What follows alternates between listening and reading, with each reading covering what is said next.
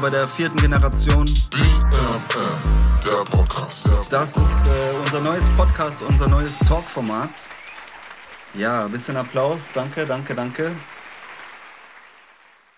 Genau. Ähm, wir sind hier bei der vierten Generation. Was das ist, wer wir sind, das erklären wir euch jetzt. Äh, ich bin Micha, ähm, auch bekannt als Dirty Eight. Ich bin Produzent bei Berlin Music Network. Wir sind ein, ja, ein loses Team, ein loses äh, Konglomerat von äh, ja, Medien, Medienmenschen, sagen wir mal einfach so, Medienmenschen. Ich kriege hier schon böse Blicke. Äh, also wir sind Tontechniker, Produzenten, äh, Videoleute, Tänzer, Sänger, Songwriter und äh, mittlerweile auch Podcast-Produzenten. Ähm, ich bin aber nicht alleine hier. Ihr braucht keine Angst haben, dass das jetzt ein Monolog wird. Äh, ich darf erstmal begrüßen hier ähm, Psych, der sitzt hier neben mir. Äh, Psych ist auch äh, ja, Teil von Berlin Music Network, äh, Produzent, Mixer, äh, Masterer und äh, auch Rapper. Wir äh, finden uns hier zusammen und äh, ja, machen gemeinsam noch mit weiteren Produzenten eben das Berlin Music Network. Das für euch jetzt erstmal einen kleinen, ja, als kleinen Überblick. Einmal Applaus bitte.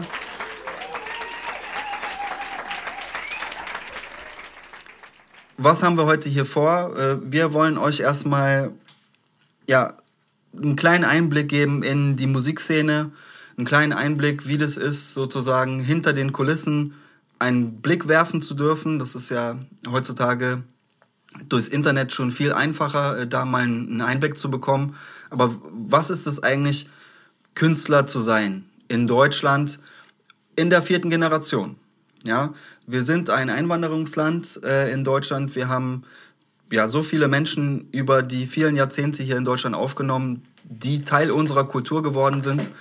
Und äh, darüber wollen wir eben auch sprechen in der vierten Generation mit den Menschen, die sozusagen hier in mehreren Generationen schon leben und äh, ja ihre Wurzeln auch hier geschlagen haben. Das heißt also, ähm, es wird um Musik gehen, es wird äh, um Karrieren äh, gehen, es wird um das Business gehen sozusagen. Wie ist es eigentlich, Künstler zu sein? Äh, was für Erfahrungen macht man da? Und äh, wie ist es vielleicht auch, wenn es irgendwann mal vorbei ist für eine Zeit? Wie kommt man dann ähm, ja wieder in den Genuss, auch im, im, im Spotlight zu stehen? Ja, also all diese Dinge werden wir äh, besprechen. Und dafür haben wir, und jetzt brauche ich gleich nochmal einen, einen Mega-Applaus, jetzt darf ich äh, begrüßen Tolga Ölmes von der dritten Generation.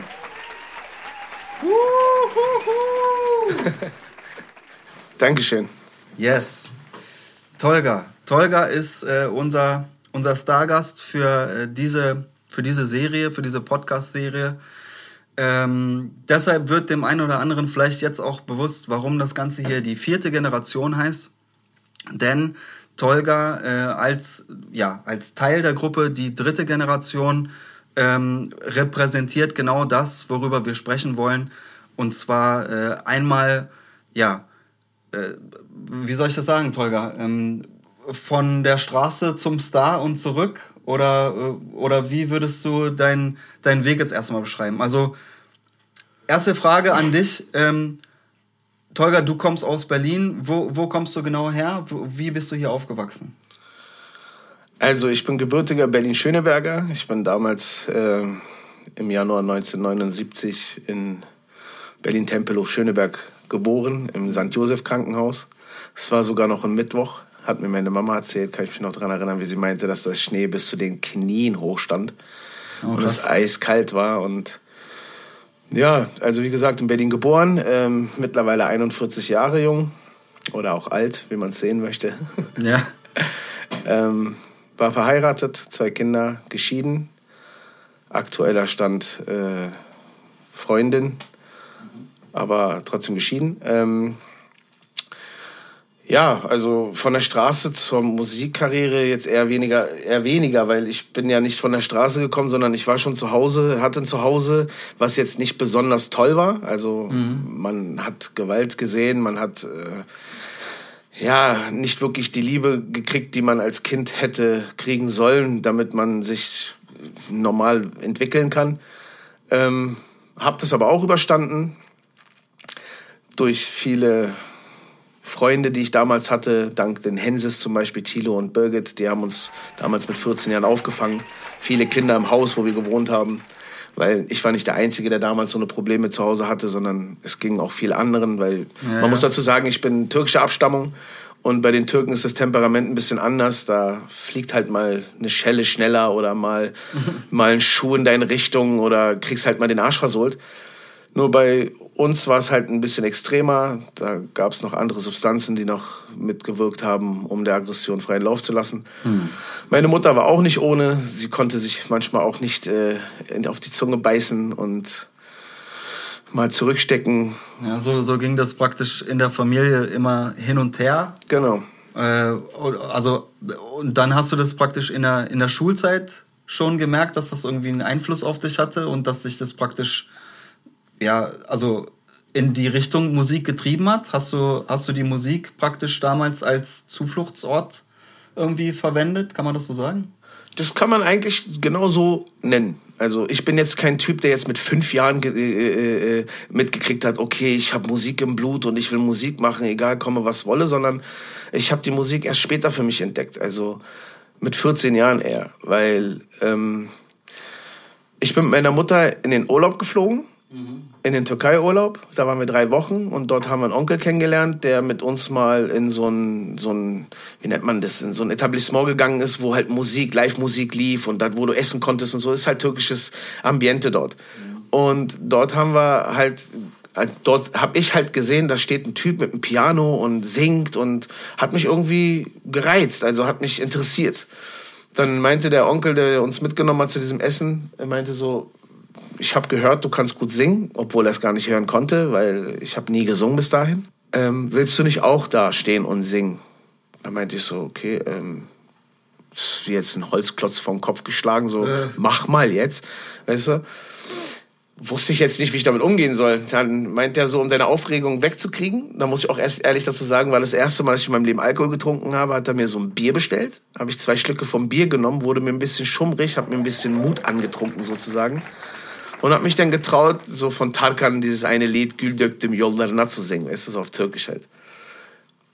Es hat mir Spaß gemacht. Ich muss echt sagen, ich bin rausge raufgegangen, war aufgeregt, habe das Mikro in die Hand genommen. Der Pianist hat das Ding perfekt runtergebrettert, so wie ich es halt aus dem Radio kannte. Deswegen war für mich auch nicht das Problem, es daneben zu singen, weil man lernt die Lieder ja auch auswendig. Ja, ja, klar. Und dann habe ich das einfach interpretiert. Also habe das auf meine Art interpretiert und die Leute fanden es toll, habe Standing Ovation gekriegt. Weißt du, die Aufregung war weg und irgendwie fand ich dieses Gefühl einfach schön, auf einer Bühne zu stehen, bejubelt zu werden und mit diesem Stress und diesem Druck umzugehen, weißt du? Und ja, von da an habe ich dann gedacht, okay, vielleicht liegt mir das ja gut im Blut. Nach dem Urlaub, als wir zurückgekommen sind, habe ich ein, zwei Jahre versucht, Texte zu schreiben. Wie alt warst du da? Da war ich dann 16. Also mit 16 Jahren habe ich dann gemerkt, okay, ich habe jetzt einen Text geschrieben, Geld, Umwelt, Religion hieß das Ding, so richtig so versucht mit 16 Jahren irgendwie politisch zu wirken, was eigentlich zu der Zeit völlig lächerlich war, aber habe versucht so meine Meinung zu äußern und habe dann in dem Text viele Sachen verarbeitet, so Kleinigkeiten halt, die mich betroffen haben, um nicht weiter ins Detail zu gehen, um nicht Leute zu verunsichern. Habe diesen Song auch produziert und äh, diesen, diesen Song habe ich dann auch auf der Abschlussfeier von meiner Schule, wo ich dann Abschlussfeier Noten, Zeugnisse gekriegt, die Schule ist zu Ende, eine Abschlussfeier wird gemacht und dort habe ich das dann auf der Bühne wirklich vorgeführt, vor der ganzen Schule. Also das war schon, wie soll ich sagen, da habe ich mich dafür entschieden, wirklich diesen Musikerweg zu gehen. Warum? Weil mir war es egal, was die Leute gedacht haben. Ich bin mit denen fünf Jahre lang zur Schule gegangen und jeder hat so gewisse Rufe, weißt du, jeder, einer ist nett, der andere ist scheiße, der andere ist brutal, der andere ist ein Dieb, weißt du. Aber ich bin so halt durchgestingelt und war eigentlich ein neutraler, normaler Typ auf der Schule, der weder aufgefallen ist, noch irgendwie auch untergegangen ist. Und ja, da habe ich dann für mich entdeckt, Musik zu machen. Meine Mutter war so gütig, hat mich dann in eine Gesangswettbewerb angemeldet. Das war damals, hieß es Hadigari. Da konnte man. War das ein türkischer Wettbewerb? Das war ein türkischer Wettbewerb, ja, da musste ich einen türkischen Song singen. Da habe ich auch von Burakut dieses Benimle Oynama gesungen. Was auch cool rüberkam, weil damals äh, hat mich mein Onkel versucht, in, diesen, in seinen Style zu verwandeln, die Haare so zu machen und so. und hat es auch hingekriegt mit dem Outfit und so. Ähm, wurde von 75 Leuten, wurde ich, wurde ich Vierter. Das aber nichts zu bedeuten hat, weil der Produzent, beziehungsweise derjenige, der das Ganze veranstaltet hat, ähm, Ünal Yüksel heißt er, ähm, kam zu meiner Mutter und meinte, nichtsdestotrotz, dein Sohn hat gute Leistung äh, gebracht und so, hier hast du meine Visitenkarte, melde dich bei uns, wir geben so, so eine Musikschule, so ein Konservatoire ist das, so, weißt du, so. Konservatorium. ja, Konservatorium, ja. genau, so ein privates Konservatorium, wo du da hingehen kannst, in drei Jahren dann praktisch Musik lernen kannst. Du lernst Noten lesen, du lernst äh, ein Instrument spielen deiner Wahl, was du möchtest und es wird natürlich an deinen Stimmbändern gearbeitet, sodass du halt gewisse Techniken kannst. Und das aber natürlich auf der türkischen Variante. Viel Folklore-Songs, viel Pop und viel, weißt du, so eine Sache. Nicht mehr so in dieses R&B, amerikanische Ding. Das war damals auch noch nicht so weit. Nee, war auch noch nicht so. Deswegen bin ich eher in die Welches türkische Jahr Richtung. war das? Weißt du das? Das war 94 bis 96 habe ich diese Nein. Schule besucht. Hab das auch gut gemacht. Ich danke meiner Mutter dafür, dass sie wirklich jeden Monat 300 Mark dafür ausgegeben hat. Ist nicht wenig Geld gewesen. Und ein Jahr waren wir umsonst. Also ein Jahr haben sie uns gesponsert gehabt, weil ich Vierter wurde. Aber die letzten zwei Jahre musste sie halt bezahlen bis zu meinem letzten, also bis zum letzten, bis ich die Prüfung abgegeben habe, habe die Prüfung auch bestanden. Ja, und dann war 97 und da wollte ich dann halt Musik machen und wusste nicht wohin, wie es ging, was los. Da habe ich achten, nee, 97 habe ich dann einen Anruf von meinem Onkel bekommen, der mir zu der Hadigari-Zeit geholfen hat, mich in den Typen umzuwandeln, der den Song gesungen hat damals. Und meinte so, es gebe ein Casting. BMG Ariola Berlin macht ein Casting, Gesangscasting. Sie suchen irgendwie ein paar Jungs, die wollen irgendwie eine Gruppe zusammenstellen. Ja, und äh, ich bin dann zu dem Termin gegangen, habe Thorsten Brötzmann kennengelernt, damals den Produzenten halt, der dann die dritte Generation begleitet hat bis zum fünften Album. Und die Sylvia Fankruck-Petersen, die war dann auch da. Das war die Frau oder Ex-Frau von Uwe Fankruck-Petersen, ihrem Produzenten. Und Nena-Produzent auch, ne?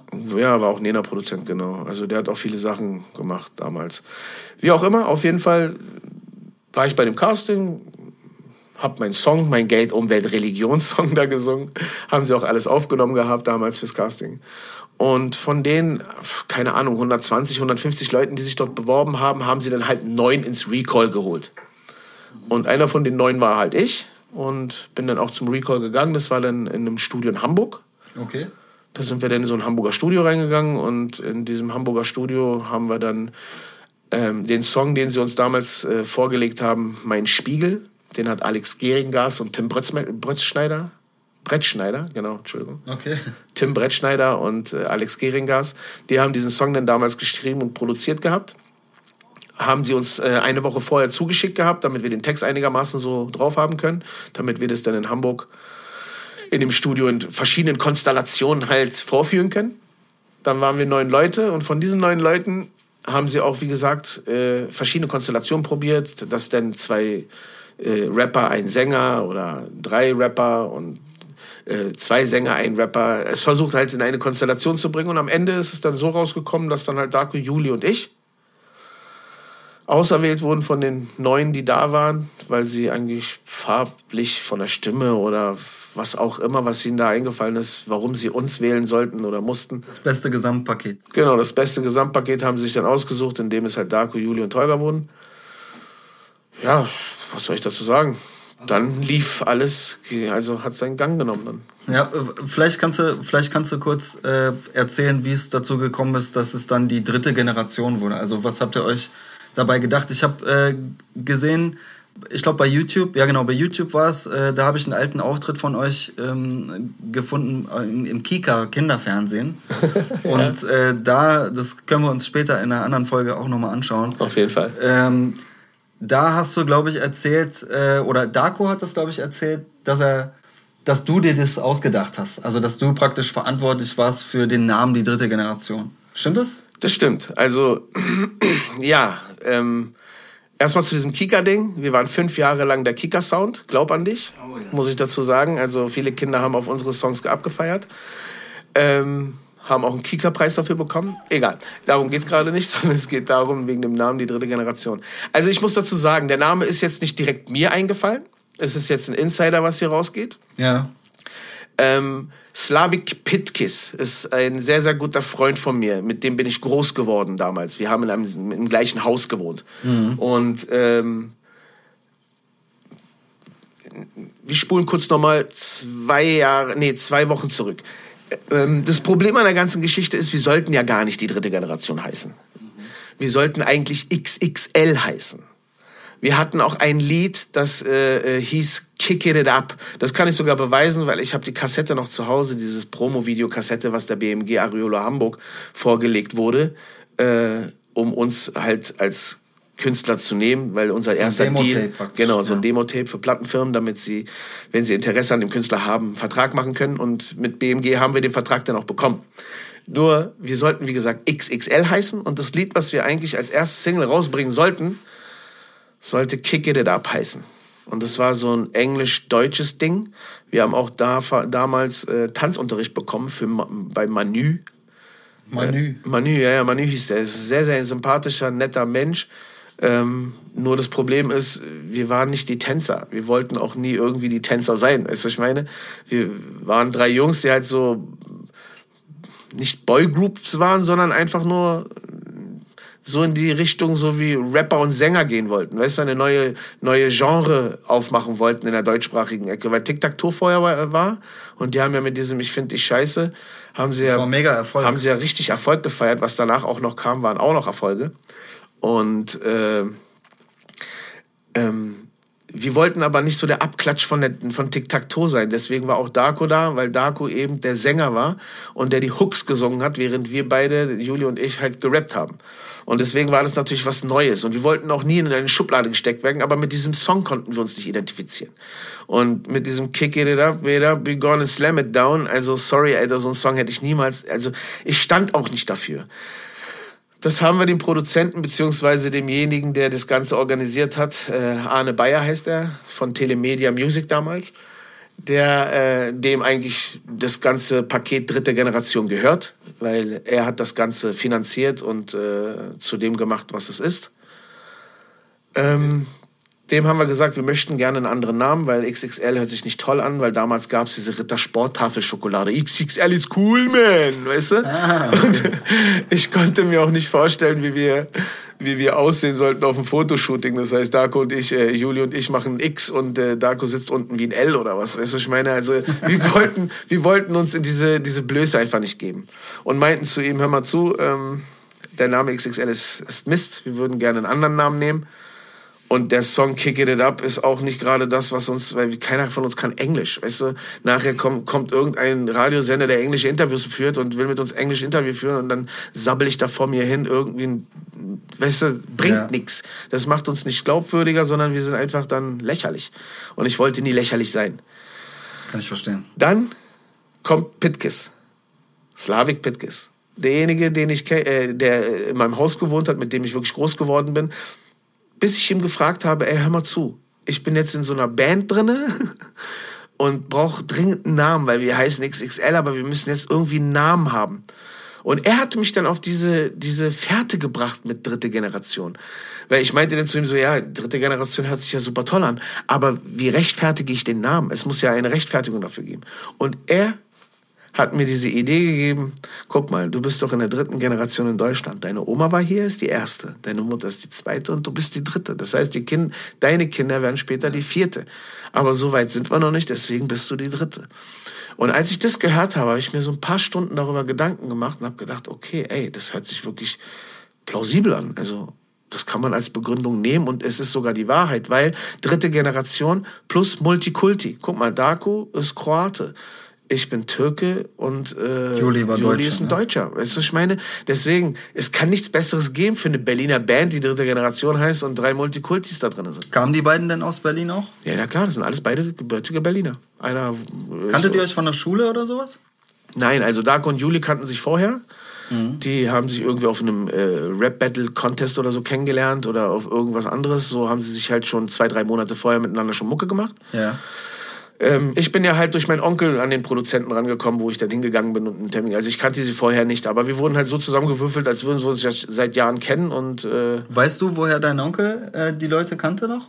Also mein Onkel war, was heißt war, er ist homosexuell und er hatte einen Geliebten, der für diese Firma arbeitete, die dieses Casting veranstaltet hat. Und durch ihn hat er erfahren, dein, dein Schwager oder dein Neffe Singt er äh, singt doch, sowas, ne? äh, will er nicht mal in so einem Casting mitmachen. Und hat das mir gesagt, Zeit und Datum, bin hingegangen und der Rest, den Rest erzähle ich ja gerade. Ja, nice. Also das ist auf jeden Fall äh, mega interessant. Ähm, aber war das für euch jetzt dann praktisch auch schon vorgegeben, was für eine Musikrichtung ihr macht? Also hätte das jetzt rein theoretisch auch ein Techno-Projekt sein können oder was damals äh, in den, in den ja, späten 90ern, äh, Anfang 2000 ja so, so geboomt hat, war diese Eurodance-Geschichte, so No Angels-mäßig auch, ne? Also hätte ja rein theoretisch auch äh, sein können, dass, dass ihr einen ganz anderen Sound macht. Ne? Und jetzt, wenn man jetzt die dritte Generation bei YouTube zum Beispiel eingibt, dann findet man natürlich äh, Hals Maul, Vater, ähm, also schon auch aggressivere Nummern, wo man jetzt sagt, also wenn ich mich jetzt zurückerinnere in die Zeit, ja, und ich denke, da gab's dann Cappuccino zum Beispiel mit Regenbögen, ja, Ja, und, oder GBZ. Gen- Ja, natürlich, das war schon die, das war schon die härtere Nummer natürlich, ne? Also das war so der Gegensatz dazu, zu diesem poppigen Cappuccino, sagen wir mal, ja. Und wen gab's noch? Alexei. 55555 Nana ist meine so. Nummer. Ja, Nana natürlich, klar, mit Papa Darkman. Bär und so. Genau, die, die haben alle halt diesen englischen Film gefahren. Genau. Also richtungsweisend muss ich ehrlich sagen, als sie uns den ersten Song zum Casting geschickt haben, dieses der Spiegel, mein Spiegel, dachte ich, es ist genau die Richtung, die ich gehen möchte. Es war düster, es, es hat Ängste erzählt, es hat äh, es ging tief ins Herz, weißt du, zum Nachdenken hat's gebracht. Und du musst dir ja vorstellen, wir kommen aus den 90ern.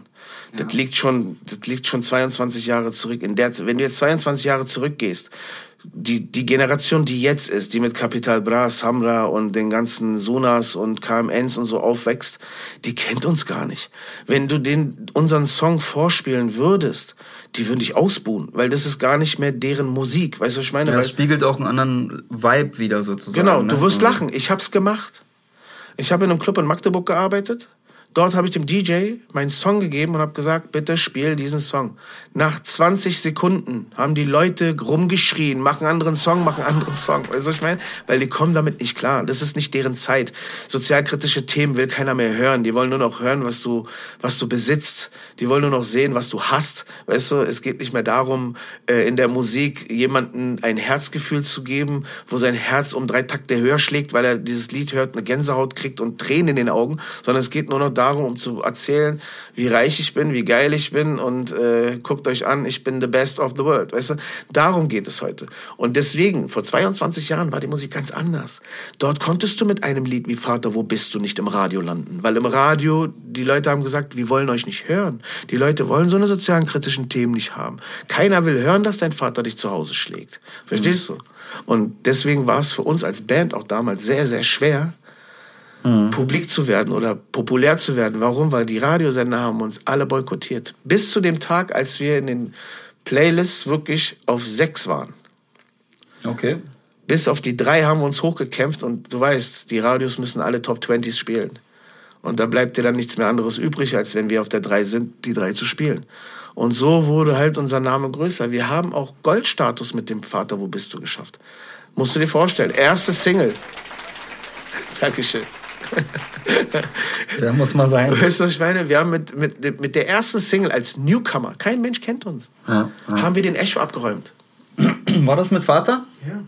Das war auf dem, ihr habt den, also den Echo habt ihr bekommen als beste Newcomer für das Album. Nein, wir haben den äh, Echo dafür bekommen als beste Nachwuchsband Deutschlands. Ah, und, und das Ja. war und das war Danke, Psych. Und das war und das war damals der letzte. Also du hast noch, äh, was war das? Ich glaube 40.000 oder 60.000 Mark hast du dafür bekommen, dass du diesen Preis gekriegt hast.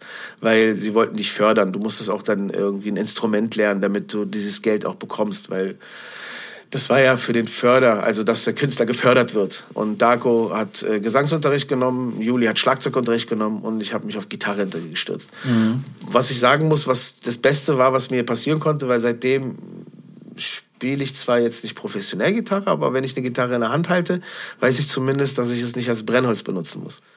weißt du, also es klappt noch, dass ich noch gute Töne daraus kriege. Sehr gut. Ja. Also es hat schon eine Menge gebracht. Und da wir die Band der 90er Jahren waren, ist es natürlich für einen wie mich, wenn ich jetzt ein Comeback starten möchte, sehr schwer. Dann fange ich wieder als Newcomer an, weil die Generation jetzt kennt mich gar nicht. Und die alte Generation hat, glaube ich, mit der dritten schon so abgeschlossen, dass sie jetzt mittlerweile auch auf den Capital Bra und Samra und äh, Cool Savage und wie die auch alle heißen, auf diesen Zug gesprungen ist, weißt du, ich meine? Naja, also ich sag mal so, wir sind ja, wir sind ja praktisch auch Menschen, die heutzutage noch leben. Ja, wir sind ja jetzt nicht abgeschrieben. Ähm, und mit einem Geburtsjahr mit einer 8 davor, ja, also mit einem 80er Jahrgang sozusagen oder mit einem 70er Jahrgang, äh, hatten, haben wir ja trotzdem, Entschuldigung, noch äh, unsere, unsere, wie soll ich sagen, unsere Rechtfertigung. Ja, also gibt ja viele Menschen, die, ähm, die diese Zeit genauso wie du auf der Bühne es erlebt hast, die haben das eben vor den Radios erlebt, ja, oder auf dem Bravo-Hit-Sampler zum Beispiel. Zum Beispiel, ja. Also das war ja zum Beispiel noch eine ganz andere Zeit. Ich erinnere mich, äh, in den 90ern war das so, dass die Kids jede Woche zu einem bestimmten Zeitpunkt eben zum Kiosk, zum Späti gelaufen sind und haben sich halt da eben die neue Bravo oder die Popstars geholt, wo dann Texte drin waren und, und äh, Informationen zu den, zu den verschiedenen Künstlern und so weiter. Ja, ja, hast vollkommen recht. Also heutzutage ist es so, wo kriegst du die Informationen? Bei irgendwelchen Webportalen zum Beispiel, ne? Äh, da, da sind die jungen Leute dann unterwegs und saugen sich eben ihre Informationen, weil das Printmedium einfach nicht mehr existiert de facto, ja. Also heutzutage ist es eine andere Voraussetzung und ich glaube auch die Probleme, über die die Rapper heutzutage sprechen, also man soll ja nicht sagen, dass jetzt alles nur oder überhaupt gar nicht sozialkritisch ist, das ist es nicht. Es ist aber anders verpackt auf jeden Fall und in einem anderen rebellischeren, ich würde jetzt nicht sagen rebellischer, aber auch rebellischen Vibe. Wenn ich mir jetzt junge Künstler wie zum Beispiel Kapital anhöre, ja, oder äh, andere Leute, die praktisch auch diesen Drogenkonsum so feiern, ne, in, in ihren Texten, in ihrer gesamten Aufmachung, ähm, das ist ja schon was anderes als der Rap, den wir von früher kennen, wo es eigentlich auch eher darum ging, dass das verkauft wird, damit man aus dieser Scheiße rauskommt, sozusagen, ja. Also, so war es damals im Rap. Und dann gab es eben euch, ne, die auf einmal nicht vom, vom Drogendeal erzählt haben oder so, ja, sondern die haben erzählt äh, von echten Problemen, die Menschen, die, die Menschen auch erleben und nachfühlen können, so, ne. Das, oder also ich meine, ihr habt ja nicht nur depressive Musik gemacht, ihr habt ja auch zum Beispiel äh, ähm, Du bist der Sommer gemacht. Ja, also ja, so Sommermusik. Du bist der Sommer, danach folgte direkt ein depressiver Song. Es war ja so ein Zweiteiler. Du bist für mich der Sommer und dann kam bitte nicht. okay. Das war ja so eine Geschichte. Nein, was heißt depressive Musik? Also ich finde ja, Künstler sollen ihre künstlerische Freiheit haben. Wenn sie meinen, dass sie über einen Benzer und über Geld und Rolex und so rappen wollen und ihre Geschichte und ihr Leben äh, so darstellen wollen, können sie es gerne machen. Ich habe damit gar kein Problem, ganz ehrlich. Ich höre mir manche Sachen an, die sind gut, manche Sachen sind scheiße, manche Sachen passen, manche Sachen sind überheblich. Weißt du, aber es hat jeder für sich selbst zu entscheiden. Und ja. mittlerweile leben wir in einem Zeitalter, wo Klicks regieren. Klicks und Likes. Weißt du, früher Du hast vollkommen recht. Früher musste jemand, wenn er Infos über seinen Künstler haben wollte, musste eine Bravo kaufen. Warum? Weil die Plattenfirmen mit der Bravo zum Beispiel Exklusivverträge gemacht haben, wo mhm. sie sagen, gewisse Sachen darfst du nur uns erzählen.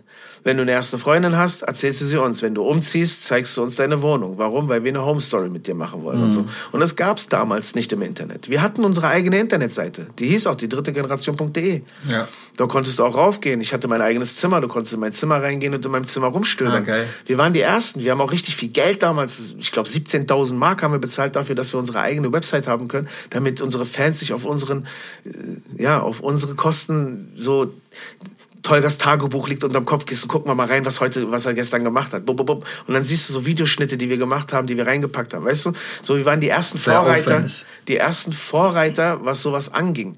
Nur, naja, irgendwann hat die Gruppe dann halt keinen Erfolg mehr gehabt und irgendwann ist es dann auch vorbeigegangen, 2004, und da hat man dann aufgegeben. Hätte man es damals weiter verfolgt, dann hätte man daraus vielleicht eine geile Serie machen können oder irgendwas, was fürs Internet ist. Aber das wusste man alles nicht.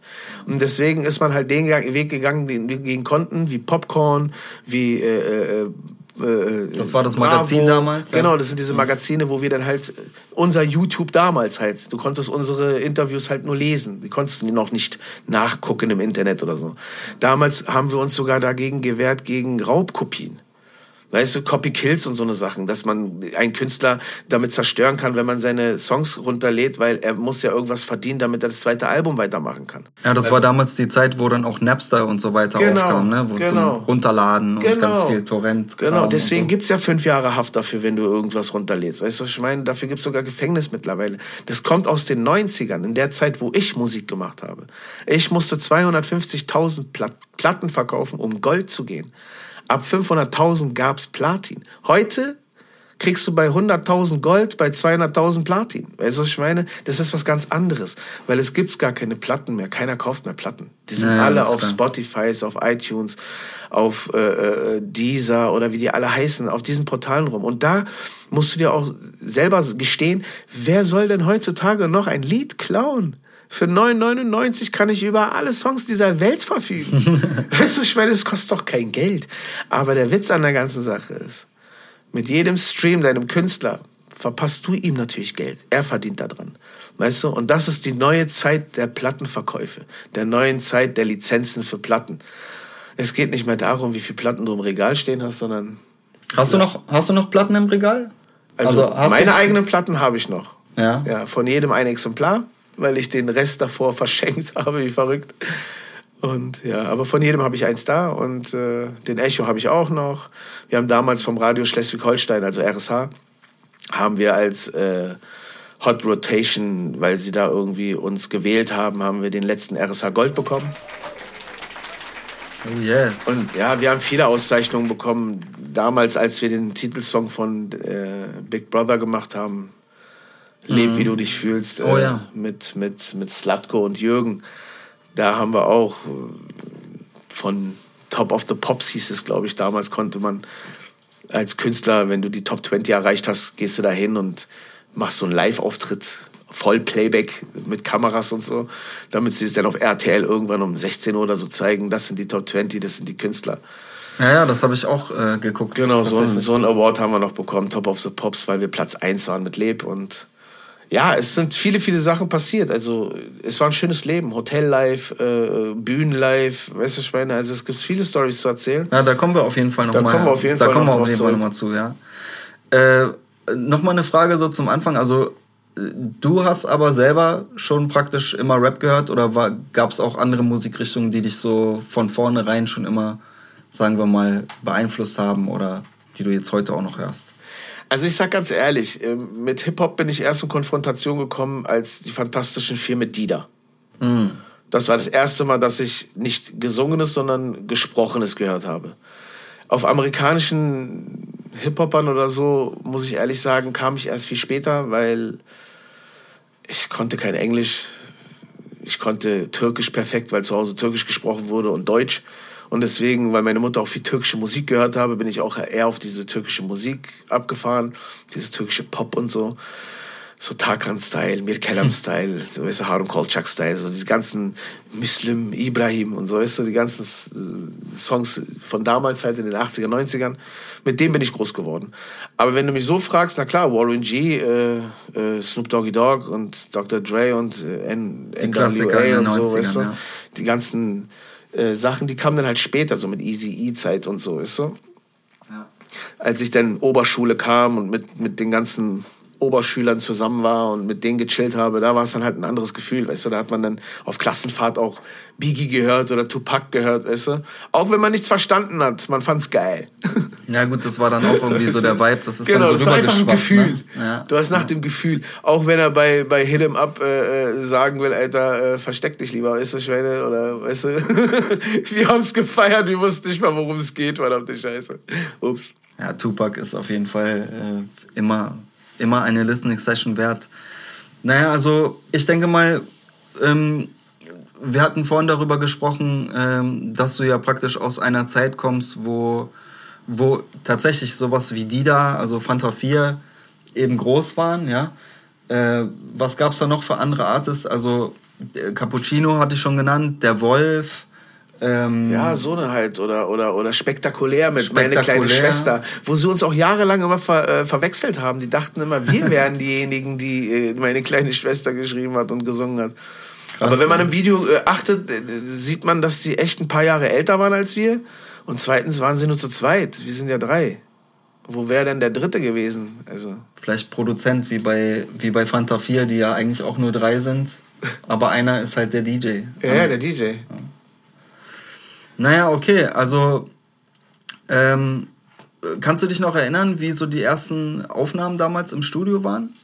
Also als ihr dann praktisch, äh, ja, al- also als du praktisch den Deal dann bekommen hast, so als ihr das erste Mal zusammen als dritte Generation ins Studio gegangen seid?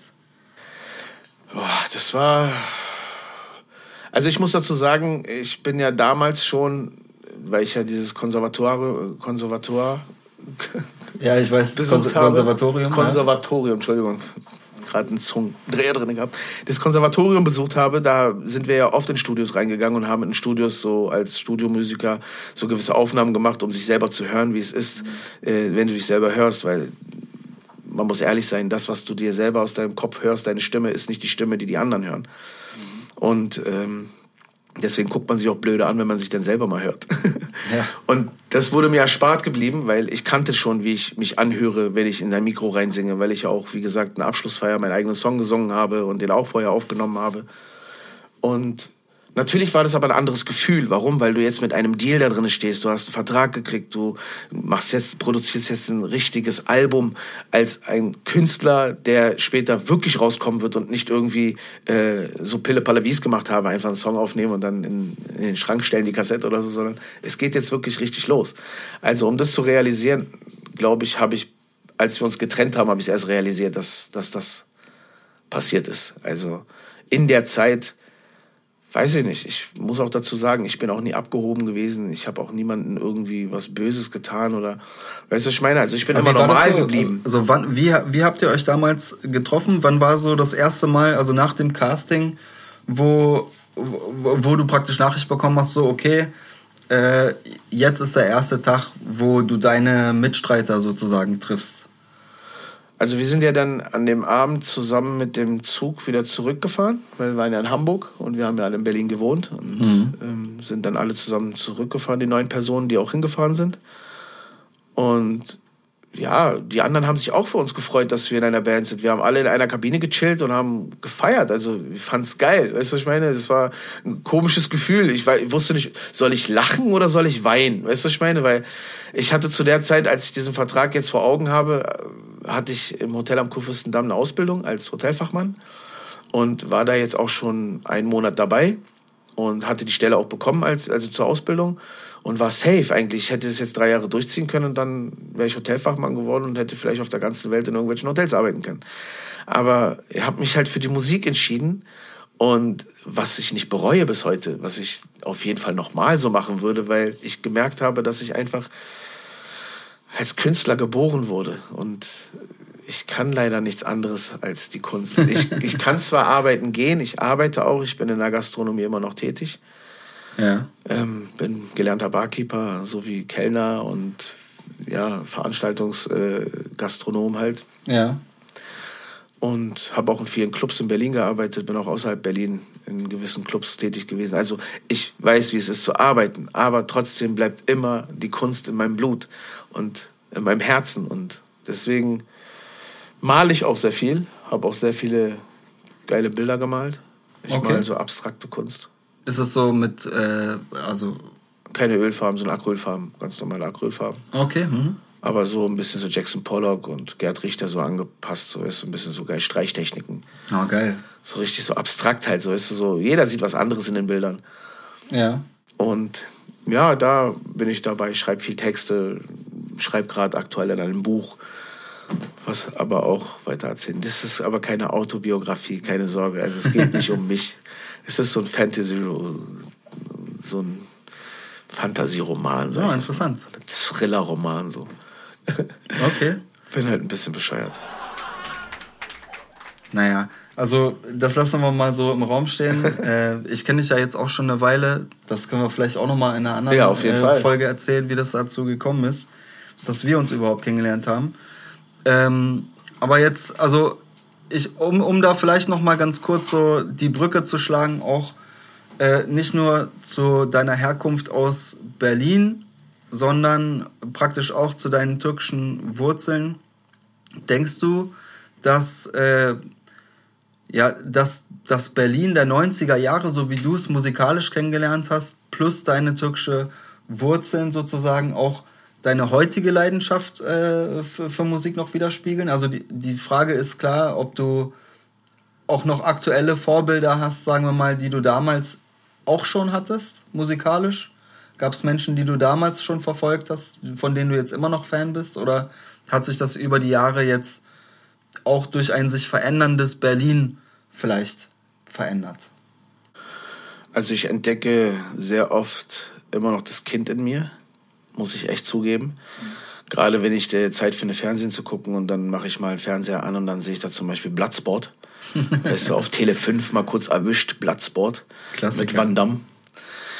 Dann verfalle ich natürlich auch wieder in meine Kindheit zurück und denke mir so, okay, ey, wie geil es als Kind war, so, weißt du, so möchte gern Van Damme sein, gegen Sandsäcke gekloppt und, weißt du, so Liegestütze gemacht oder Bruce Lee Filme geguckt. Und äh, es hat sich, wie es aussieht, gar nicht verändert. Also ich finde Van Damme immer noch geil. Also ich gucke mir immer noch gerne seine Filme an. Ähm, musikalisch gesehen habe ich mich damals, wie gesagt, sehr auf türkische Musik konzentriert gehabt und habe mit den deutschen oder beziehungsweise mit den internationalen Künstlern nicht viel zu tun gehabt. Aber ansonsten habe ich auch Herbert Grönemeyer gern gehört oder Say When I Do zum Beispiel, damals die ersten Alben so. Krass. Fand ich auf jeden Fall auch sehr interessant und habe es auch gefeiert, ehrlich gesagt. Habe auch viele Songs auswendig gelernt, so wie auch von Sammy Deluxe zum Beispiel. Äh, hat auch geile da, wo dieses äh, Hab gehört Album. Auch super geil gemacht. Grüne Brille damals, Ja, auch zum Beispiel, auch sehr gut mit den Füchsen und so. Ja, so halt. Also bin immer noch, höre auch gerne immer alte Songs. Auch Snoop höre ich gerne, What's My Name zum Beispiel, um wieder ein tolles Gefühl zu kriegen, weil ich genau weiß, wie es war, als ich diesen Song damals als Jugendlicher gehört habe, was für ein Gefühl ich hatte. Das ist so ein Butterfly-Effekt in dem Moment, wenn ich diesen Song höre, weißt du, so wie Gerüche rieche, die von früher sind, so bupp, bist du wieder in dieser Sphäre, in dieser Blase von der damaligen Zeit. So fühlt man sich halt. Oder wenn man alte Bilder anguckt oder so. Man weiß genau, wie man denn in dem Moment fühlt. Hundertprozentig, ey. Das ist mir leider letztens so gegangen. Da bin ich in der Stadt rumgelaufen und habe das Parfüm von meiner Ex-Freundin gerochen. Ja, zum Beispiel. Ich bin ein bisschen paranoid geworden. Weißt du, wie krank bei mir das mal war? Ich bin mal durch Wertheim gelaufen, wollte mir einen Schal holen und dann läuft eine alte Dame an mir vorbei, eine ältere Dame, und hat den Duft von meiner ersten Grundschullehrerin drauf gehabt. Und diesen Duft habe ich in meinem Leben nur ein einziges Mal gerochen und das war bei ihr. Und ich schwöre dir, als ich das Ding gehör, gerochen habe, ich dachte, ich fall gleich in sechs Jahre zusammen. Also ich werde jetzt wieder sechs Jahre alt. Ich bin dieser Frau so lange hinterhergelaufen. Ich dachte dann irgendwann dreht sich um und sagt, was verfolgen Sie mich oder so. Bin ich dann irgendwann abgebogen in irgendeine andere Abteilung oder so, aber hab's wirklich die 20 Sekunden noch genießen können. Hammer, ja. Also, ja, super. Erinnerung, ne? Das ist sehr schön. Also ich finde es schön, dass wir sowas haben, dass unser Gehirn wirklich sowas so krass abspeichern kann, dass wir mit einer mit nur einem kleinen Geruch wieder in diese Zeit zurückverfallen können. Das ist unsere Zeitreise, Leute. Ihr redet von Zeitreise, äh, Einstein-Rosenbrücke finden, leck mich am Arsch, Alter. Weißt du, das ist die Oha. wahre Zeitreise. Ja, also krass. Ähm, äh, was jetzt schon alles so, was wir jetzt schon alles so besprochen haben, ähm, das ist eigentlich schon, schon viel mehr, als ich mir für die erste Folge hätte wünschen Ja, sorry. können. Nee, nee, alles gut, alles Ist so super. rausgerutscht. Ähm, ich habe das äh, in unserem Vorabgespräch schon mal erwähnt. Wir machen am Ende jeder Folge ähm, so ein kleines Spielchen. Das äh, nennt sich entweder entweder oder Game. Ich nehme Oder. Genau. Und ähm, da würde ich jetzt einfach äh, mal so ein bisschen das Ende mit einleiten. Wir machen auf jeden Fall gleich noch weiter, aber äh, die erste Folge sozusagen, die, die können wir jetzt erstmal abschließen. Und ähm, deshalb bist du bereit für das Entweder-Oder-Game? Äh, ja. Wunderbar. Also, pass auf, das läuft so. Ähm, ich gebe dir äh, einfach drei, vier Themen, ja, und ich erkläre das bisschen, sag entweder oder. Und du musst dich dann praktisch direkt entscheiden. Also du hast maximal drei Sekunden, um dich zu entscheiden für die eine oder andere Seite. Und es ist vollkommen egal, ja, es ist irrelevant im Prinzip, ne? Aber ähm, okay, bist du bereit? ja. Dann fangen wir an mit Nummer eins. Okay, also ähm, entweder oder Berlin oder eine andere Stadt, wenn es darum ginge, aufgewachsen, also aufzuwachsen. Also in Berlin aufwachsen oder könntest du dir vorstellen, auch in einer anderen Stadt in der Welt aufgewachsen zu sein? Okay, sage ich jetzt Berlin oder Dings? Ich sag entweder, ne? Du, du kannst entweder Berlin sagen oder andere Stadt. Ach so, nee, ich, ich bin schon zufrieden mit Berlin. Okay, gut, alles klar. Dann war das Nummer eins. Äh, okay, zweite Frage. Wenn du die Chance hättest, von heute auf morgen äh, in Berühmtheit und Reichheit äh, zu, zu sein, ja, äh, was wäre es, wenn du dich entscheiden müsstest zwischen Maler sein, Kunstmaler oder Musiker? Ähm, ich würde Musiker sein wollen. Okay, nice. Ja, okay, gut, habe ich mir gedacht. Ähm, gut, und äh, dann, du hast ja vorhin von, von deinem Buch erzählt. Da nochmal dieselbe Frage, wenn du dich entscheiden müsstest zwischen Buchautor und Maler. Was würdest du machen? Entweder oder. Boah, ich habe so viel Fantasie, dass es für Bilder malen gar nicht reichen würde. Ich glaube, das reicht gerade so, um Worte damit zu füllen. Okay. Ich denke, ich werde, würde Autor bleiben oder äh, Autor werden wollen. Alles klar, nice. Ja, cool. Ähm, Leute, das äh, war das erste Mal der vierten Generation hier äh, mit Psych und Tolga und mir, Dirty Eight. Ähm, ich hoffe, es hat euch Spaß gemacht, erstmal den äh, Tolga und uns ein bisschen kennenzulernen. Wir ähm, bereiten jetzt auf jeden Fall schon mal die zweite Runde vor. Und äh, da wird's dann darum gehen, um das Spotlight, um praktisch die Zeit vom Aufstieg ja, zu einer bekannteren Gruppe, die am Ende dann äh, sehr bekannt und sehr erfolgreich war. Und äh, ja, wie gesagt, vor allem die, von der Zeit vom Aufstieg und äh, eben auch der Zeit des Zenits, ja, und äh, wie das dann sozusagen für Tolga war, äh, das alles mitzuerleben, ja, und jetzt natürlich im Rückblick nach ein paar Jahren, äh, mit ein paar Jahren Abstand. Ja, also bleibt auf jeden Fall dran, ähm, schaut euch die zweite Folge an und äh, erzählt allen davon, wir sind die vierte Generation. Puh.